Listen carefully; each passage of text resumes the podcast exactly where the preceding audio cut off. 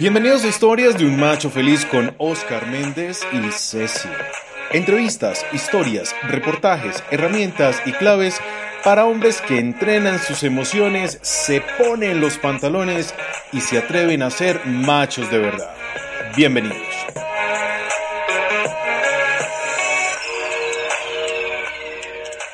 Hola machos, bienvenidos a este nuevo podcast de historias de un macho feliz. Eh, hoy tenemos un invitado maravilloso, un león tenemos de invitado. Eh, vamos a saludarlo, pero antes voy a saludar a las damas. Hola Ceci. Hola Osquita, hoy Ceci viene de gatico. Uy, ¿cómo así que de gatico? Bueno. Estamos hablando entre animalotes, pero yo... Claro, claro, porque hoy tenemos un león y entonces hoy queremos presentar a este maravilloso personaje eh, que hoy nos acompaña, que no es sino un amigo de la casa. Estamos con León Sierra Uribe, psicólogo, escritor, docente universitario y un escritor maravilloso. Yo me considero fan de estos libros porque él habla de algo maravilloso que es el fútbol. Escritor de Los pies de Dios, 24 relatos de locura, amor y fútbol, Las edades de la niña, Cuadernos de la noche y su cuento, La Gambeta, mereció el Premio Nacional del Cuento en el año 2012. Hola León, muy buenas tardes, ¿cómo estás? Oscar, Ceci, eh, encantado de estar en, en, este programa con ustedes, gracias por invitarme y muy bien, muy contento de que vamos a conversar en este momento. Gracias, no, no, no, nosotros somos los encantados de poderte tener acá, en serio que es un honor y además que somos fan de tus libros y, y creo que es muy adecuado para los temas que vamos a tratar hoy. Recuerden que el podcast de hoy es el arte como terapia para los hombres. Vamos a hablar de cómo el arte nos ayuda, nos ayuda a trabajar muchas cosas.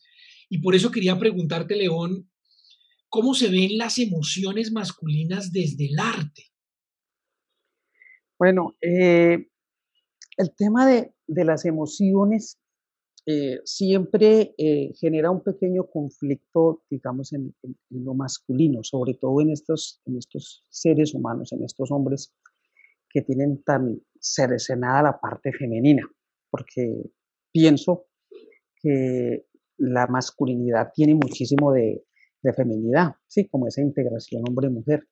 Entonces el arte nos permite como dejar ver eso y mostrar eso y expresar eso, o sea, expresar, eh, digamos, tanto nuestra dimensión masculina como hombres, pero también nuestra dimensión femenina como hombres. Entonces creo que el arte es un vehículo maravilloso, quizá el mejor para mi concepto, en el sentido de integrarlos, en integrarlos a pesar de que la sociedad y, tantas otras instituciones como la academia, por ejemplo, como la educación, se empeñan en, en dividirlos. Muy bien. Ay, yo, le, yo le quiero hacer una pregunta al rey de este espacio. Mi esposo que se las da de artista todo el tiempo.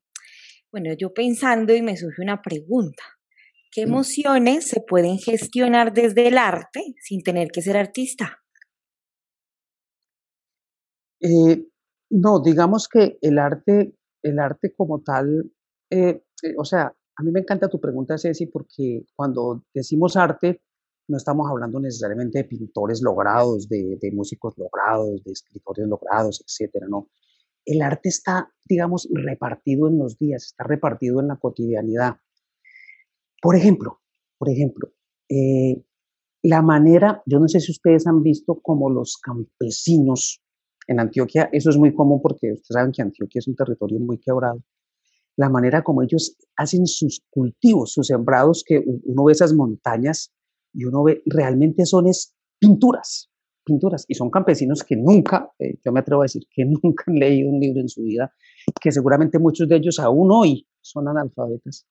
Pero cómo, cómo organizan la tierra, cómo la cultivan, cómo, cómo también es, crean una fiesta de colores quizá no, no consciente. Eso es arte y ellos son, al menos no están, digamos, declarados como artistas y eso es arte y, y un arte que, al menos que yo celebro cantidades y que está en la cotidianidad.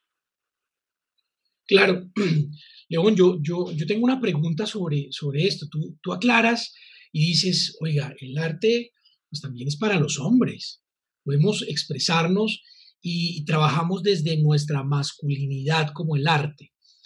Pero, pero ¿cómo expresamos las emociones a través del arte? Pues yo sé que eso pues, se ha visto en muchas obras, pero ¿cómo lo aterrizamos a la cotidianidad como nos aclarabas? ¿Cómo desde la cotidianidad, cotidianidad las emociones se expresan en el arte? Yo, yo pienso que el arte, eh, primero que todo, es catártico. Es catártico. O sea, uno eh, en cualquier escenario del arte que se mueva, me parece que toda obra que, que, estás construyendo que, que, la persona está construyendo eh, es, en el fondo, es una, es una catarsis. También una reflexión, también una postura política, también, también una filosofía. Todo lo que usted quiera incluirle cabe. Pero me parece que el arte en, principio es una gran catarsis de, de nuestras angustias, de nuestros dolores, de nuestros miedos, de nuestras impotencias. Vamos a aterrizarlo eh, a, lo que es mi vida, que es la literatura. O sea, eh, mucho de lo que yo vacío en los personajes realmente es, es, son mis rabias, son mis miedos, son, son mis angustias. Claro, eh, uno, uno, digamos, se, se, camufla en sus personajes, pero uno termina siendo, y me atrevo a hablar por todos los escritores, sobre todo los escritores de ficción, uno termina descargando su autobiografía en sus personajes, repartido en hombres, en mujeres, en el, en el villano, en, el, todo el mundo. Ahí está. Bueno, y si, siguiendo como, como e, e, esta lógica, a mí se me viene también una preguntita en este instante y es, ¿cómo entonces el arte contribuye a superar la frustración? Perfecto. Bueno, eh, cuando tú construyes arte, cuando tú construyes arte ya de manera más consciente, ya vamos a, salirnos del campesino que le queda perfectamente el arado o, en la plaza mayorista cuando empacan eh, la, naranja y la piña que uno dice, no, eso es una, eso es una pintura. Pero ya el artista, digamos, el que, vive como artista y que, y que, y que, también se lucra de eso, etcétera, eh, digamos que es que ya el hecho de estar haciéndolo es sanador, es sanador. Incluso, incluso teniendo en cuenta que hacer arte también es desgarrador. O sea, eh, hacer una pintura es muy difícil. Y mientras, más y mientras más estándar de excelencia, más difícil. Escribir un libro es muy difícil. O sea, uno pasa por una cantidad de momentos que el lector no ve ni tiene por qué verlo, que son, muy difíciles. O sea, hay, una cantidad como de situaciones que, que te confrontan contigo, que se convierten en espejo. Yo, yo, yo pienso que el arte es muy psicoanalítico o muy psicoterapéutico, porque es que uno todo el tiempo está no solo drenando su, su dolor, su rabia, su impotencia, sino que también se está mirando incluso en nosotros, en sus personajes. Para mí el arte es, es más, yo, yo, yo he, terminado creyendo que, porque yo no sé si a ustedes les pase lo mismo, pero cuando van pasando los años, uno dice, no, pues es que el, el pregrado que uno tuvo fue muy mediocre, porque uno se, da cuenta la cantidad de cosas que no, que no le dieron. Y yo sí creo que en el caso de la psicología y carreras afines, el arte tiene que ser una materia fundamental, no como, como relleno, ni como, ni como decoro, ni como estética, sino porque es que es ahí justamente o en gran medida donde, donde tú te puedes ver como ser humano a los. Sí, es muy sanador. Yo pienso que el arte nos ayuda a sanar, ¿sí? Y en ese camino de sanación encontramos respuestas maravillosas. Pero yo quisiera hacer un poco el símil de cómo cuando estoy trabajando en el arte, escojamos la línea del arte que quieras, porque es que el arte tiene una cantidad de líneas espectaculares. Pero vamos a hablar de una que, digamos que todos tuvimos que pasar por ahí, así sea en el colegio, que es la pintura. A todos nos obligaron a hacer pintura en el colegio. Buena o mala, con acuarela o sin acuarela, no sé yo. Pero pintamos de alguna manera alguna vez en el colegio, porque también es una forma de educar, ¿no? A través de la pintura. Pero, ¿cómo ves tú esa, esa dinámica de al pintar poder manejar la rabia? O sea, ¿Qué necesito yo para poder pintar? ¿Y cómo suelto yo mi rabia o mi ira para poder hacer arte? Porque eso es prácticamente lo que, lo que se requiere. No, no, es que ahí está, ahí está. Hay, hay una película, hay una película que me encantaría que, que las personas que ven este podcast la, vean. Se consigue. la buena noticia es que se consigue. Se llama. No, invíteme al cine entonces, León. mira, Ceci, desde que te vi yo dije, a esta mujer la invito al cine. Entonces estás invitada. La, la, la, película se llama Historias de Nueva York. Historias de Nueva York. Es, eh, son tres historias breves, una de Woody Allen, una de Martin Scorsese y una de Francis Ford Coppola. Y una de ellas es de un pintor. Eh, son historias que duran 25 eh, minutos. Y es un pintor que todo el tiempo tú lo ves bravo. Y él, él, él literalmente ataca la tela. Él hace, él, él hace pinturas de gran formato, ¿no? Piso techo prácticamente. Y él, él, realmente tú lo ves es atacando la tela. Él, tú, tú lo ves es botando, botando rabia, botando odio, botando, botando, yo no sé si esta expresión sea muy fuerte para decirla, botando toda la mierda que le parece el mundo, que le parece la vida, que le parece las relaciones, que le parece Dios, que le parece todo el mundo, botándolo sobre la tela. Y al final, obviamente, que, que pues uno no es que lo vaya haciendo, ¡guau! Pero queda una obra que uno dice, a ver, o sea, el, arte como una, como un, una gran expresión de, sí, yo creo que es de, drenar eso, de drenar y obviamente de asimilarlo también. Arte terapia, ¿no? Arte terapia. Totalmente. Eh, de pronto él no lo hace con, con, esa intención ni con esos términos, pero llega ya, llega a ese lugar. Sí, sí, yo te voy a invitar a cine. pues Si, no si tú no me invitas, yo sí te invito. Ah, bueno. Entonces, por eso no hay problema, se consolida la cita, que es lo importante. Exacto. Bueno, y hablando de esto, de este tema tan de moda, tan sonado como es la arte terapia, a mí mm, me surge otra duda y es en qué escenarios, individuales o colectivos, esto se puede aplicar. Bueno, eh, digamos que lo bonito de lo bonito del arte es que, o sea, cabe en todos los espacios, cabe en todos los espacios y poniéndolo en el contexto que estamos en este momento, o sea, en casa, un poco, es que es un poco lo que uno hace con los niños, o sea, uno los pone a pintar, uno los pone a, cantar, uno los pone a escribir, un poco lo que hace el papá con el niño, eso, eso aplica mucho para el hombre, ¿sí?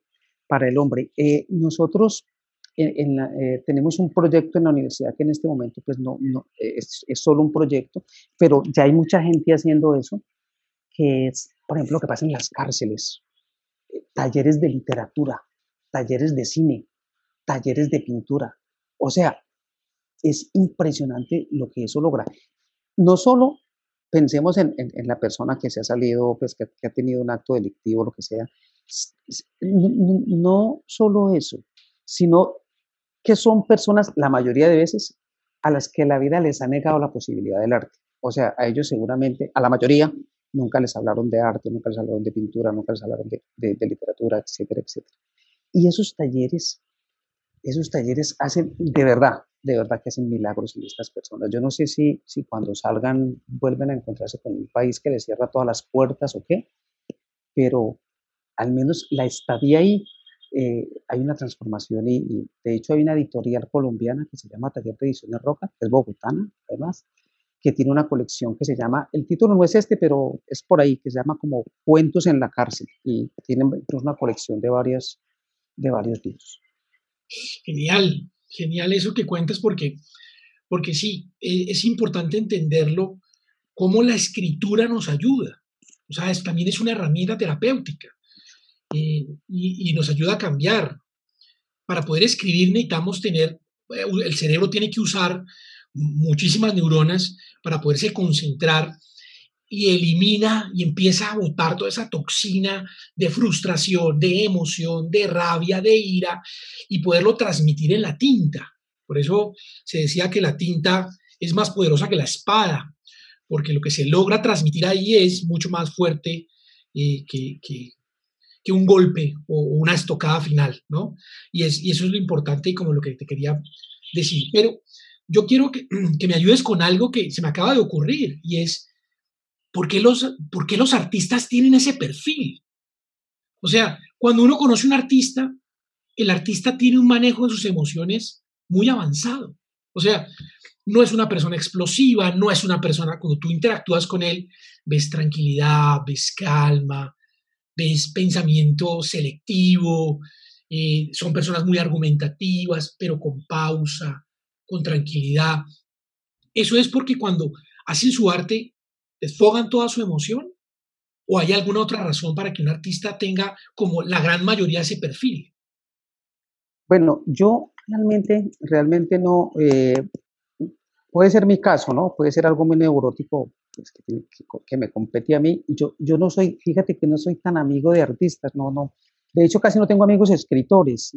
No sé por qué. Eh, seguramente es algo, repito, que tiene que atraviesa por mi neurosis, ¿no? Y por cierta tendencia mía y cierta fascinación con la soledad. Pero yo he conocido, eh, digamos, pues, en, digamos, en el escenario de, la, de, los artistas, pues lo que más conozco de, de, todas maneras es escritores. Y conozco gente como de todo tipo, o sea, conozco unos escritores que son gente maravillosa, maravillosa, como esos maestros que uno quiere, quiere estarlos escuchando todo el día y no se cansa, además que son de una generosidad en todos los, en todos los aspectos.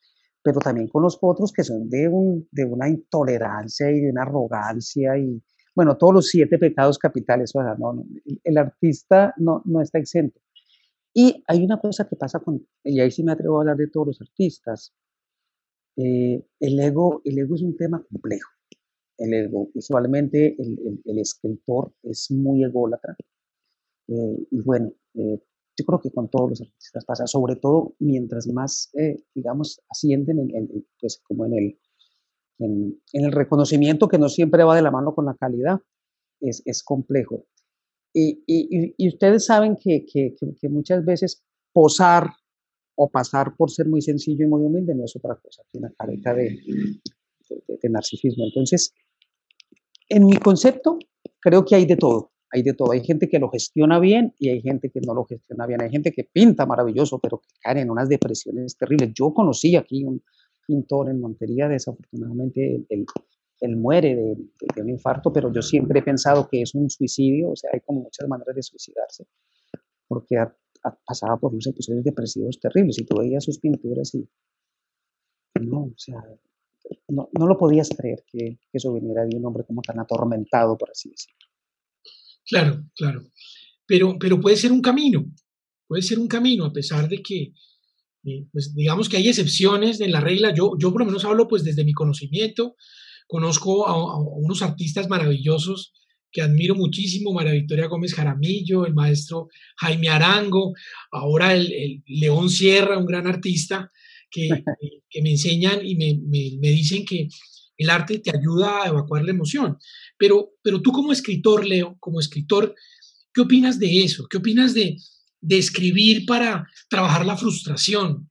O sea, ¿qué le recomiendas a estos machos que te escuchan hoy que dicen, bueno, yo tengo que controlar la ira de alguna manera y aquí me han dado herramientas, pero es el arte el mecanismo para yo poder controlar mis emociones, como para trabajar mis frustraciones? Eh, ¿Es escribiendo una historia o, o, qué piensas tú? Ahora, quiero, quiero aclarar algo porque me, queda la duda de que de pronto no fui muy claro en la respuesta anterior.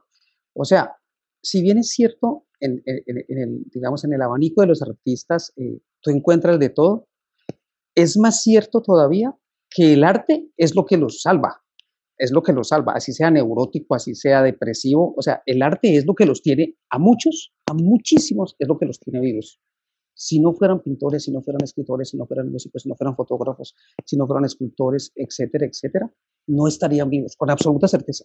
Y esto lo digo también como psicólogo. En mis, en mis horas de consulta, yo atendí algunos artistas y casi que la frase literal de todos era, a mí lo que me tiene vivo es pintar o, o, componer canciones, etcétera, etcétera. Entonces, pues también quiero dejar eso claro, ¿no? De que aunque hay variedad, es el arte justamente lo que más los contiene. ¿verdad? Entonces lo que yo quiero decirle a los hombres que escuchan este programa y a las mujeres que se cuelen, que ojalá se cuelen muchísimas, es que eh, usted no tiene que ser pintor, usted no tiene que ser escritor, usted no tiene que ser artista famoso de nada, pero permitirnos el arte en la vida, al margen de que quede bien o no quede bien, aquí el resultado no importa, permitirse el arte, porque yo creo que todo ser humano vibra con alguna dimensión del arte, es terriblemente sanador, te ayuda a, descubrir quién eres, a manejar tus emociones, no solo a controlar la ira, sino a canalizarla mejor, a leerla mejor. Yo digo que el arte, sin ser artista, repito, simplemente jugar a ser artista, es un gran camino, un gran viaje hacia, hacia uno mismo en últimas. Yo me quedé pensando y patinando en esa invitación del Rey León con el cine. A mí me sacan al cine. Ay, yo ya las puse así. Pero ocurre algo en mi casa con mi marido y es que, bueno, a mí por lo general me gusta la comedia, ¿sí? Pero a mi marido le gusta el drama. Cuando termina la película, pues imagínense cómo queda este sujeto, supremamente dramático, ya a nivel topacio, yo no sé qué hacer. Y yo me pregunto, ¿las emociones tienen relación con la, con la elección que hacen las personas de un tipo de cine? Eh, Ceci, discúlpame, eh, no, no escuché la pregunta. ¿La repites, por favor? Qué pena. Solo la pregunta. Yo sé que le encanta mi voz, lo sé, lo sé, claro que la repito. Las personas nos casamos a veces con un tipo de cine. Sí, vale. Una categoría de cine. ¿Las emociones tienen que ver con esas elecciones? Eh, a ver, yo creo que uno, en términos generales, porque el cine es otra de mis pasiones, eh, uno va al cine porque, porque porque le resulta atractiva, eh, bien sea el director o el tema de la película. Yo creo, creo que uno no se pregunta tanto si es, eh, aunque bueno, a veces una película tiene el género muy marcado, de que es comedia, de que es humor, etc. Pero en términos generales, una, buena película, digamos, trasciende, trasciende el género. Ahora, aterrizándolo ya más en la comedia, por ejemplo, Woody Allen tiene películas que aparentemente son una comedia, pero realmente son un drama y tocan todo el drama humano. Por ejemplo, una película de Woody Allen que seguramente ustedes conocen, que se llama Vicky Cristina Barcelona, que hizo en España. Es, es muy divertida, pero a la vez es un drama humano impresionante. O sea, entonces como que eh, si usted y su, y su, compañero eh, vibran con géneros distintos, la clave es como encontrar buenos directores o, buenas películas que, que, que, vayan más allá del género. O una salida de tres a cine. sí, que una. Claro, un intermediario que una. claro, pero, pero, pero Leo, yo, yo tengo esa duda que planteaba Ceci que me pareció muy interesante y es que las personas por lo general buscan un tipo de, películas, o sea, tiene una clasificación y un género eh, que les encanta. Y, yo me preguntaba por qué, por ejemplo, a la gente le encanta el terror, le encanta tanto el terror. Sí, pues son emociones fuertes, o sea, nos pone a, a sufrir, nos pone a sudar, nos pone, nos revela todas las emociones que podemos tener. Pero ¿por qué es eso? Eso que tiene que, o sea, ¿cómo, cómo se complementa eso? ¿Qué nos puedes decir? Pues desde la psicología, de que eres un apasionado del cine, de que eres un maravilloso escritor. Entonces, pues, ¿cómo, cómo lo ves tú? Bueno, el, el, el, digamos que la búsqueda, la búsqueda de los géneros, pues también sí hay gente que le encantan las películas de bélicas, ¿sí? o, de terror, o de terror. Eh, seguramente que ahí, debe de haber algunas, algunos, algunos asuntos eh, psicológicos, no necesariamente, digamos, rupturas ni eso, no, porque no se trata de psicoanalizar los gustos.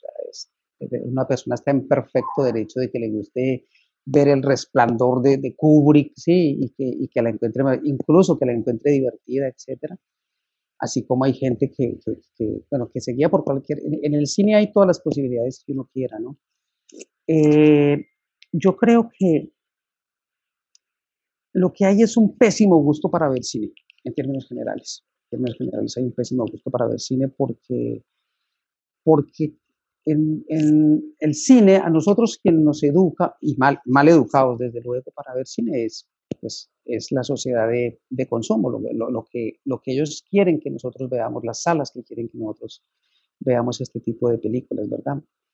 Eh, entonces, lo que yo creo es que, eh, y es como también el, el, trabajo que yo hago en clase, yo, yo, yo, también dicto cine urbano acá en la universidad, es que eh, perfecto, usted puede verse el paseo del 1 al 15, ¿verdad? Y es supremamente válido, pero mostrarle, mostrarle a la gente que hay otro tipo de, posibilidades que atraviesan incluso por el terror, porque hay buenas películas que también son de terror, o sea, no, porque es un género muy cliché donde casi todas las películas, no sé si ustedes están de acuerdo conmigo, de terror, resbalan en el cliché y terminan siendo muy patéticas, pero hay grandes películas, como la que mencionaba ahora, de Resplandor de Stanley Kubrick, que es considerado un icono del cine en ese género.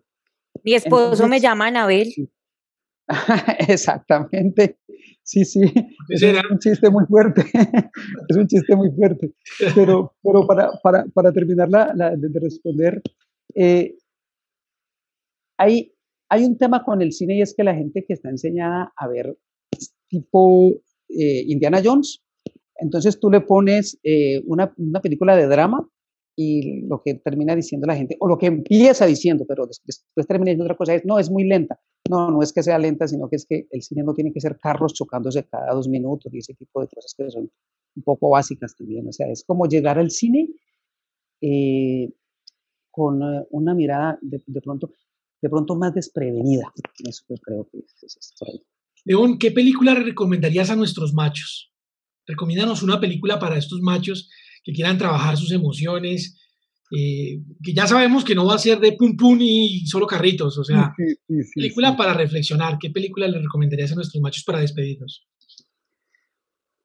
A ver, le estoy buscando acá en mi, radar. ¿Qué película recomiendo?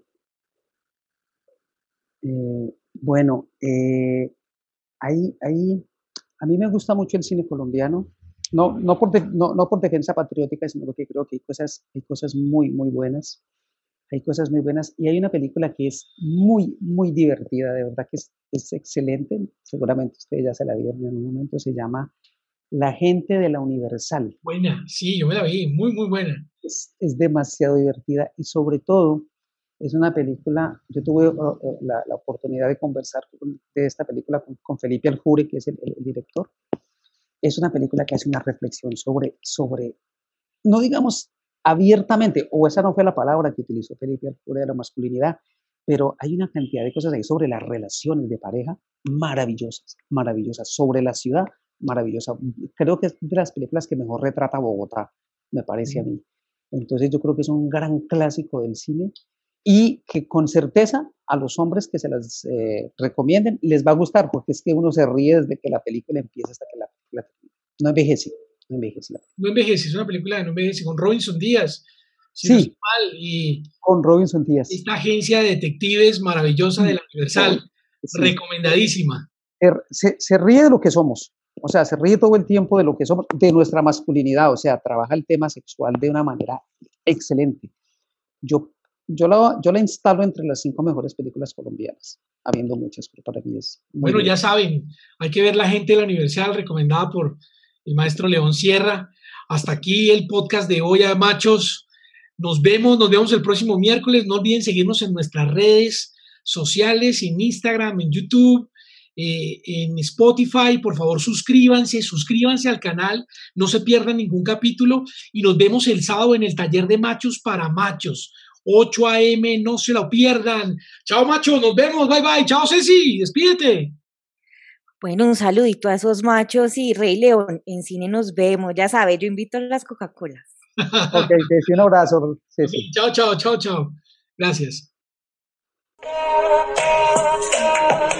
Estas fueron las historias de un macho feliz con Oscar Méndez y Ceci. Recuerda seguirnos en redes sociales como arroba el macho feliz. Nos vemos en el próximo capítulo con más herramientas para hombres que entrenan sus emociones, se ponen los pantalones y se atreven a ser machos de verdad.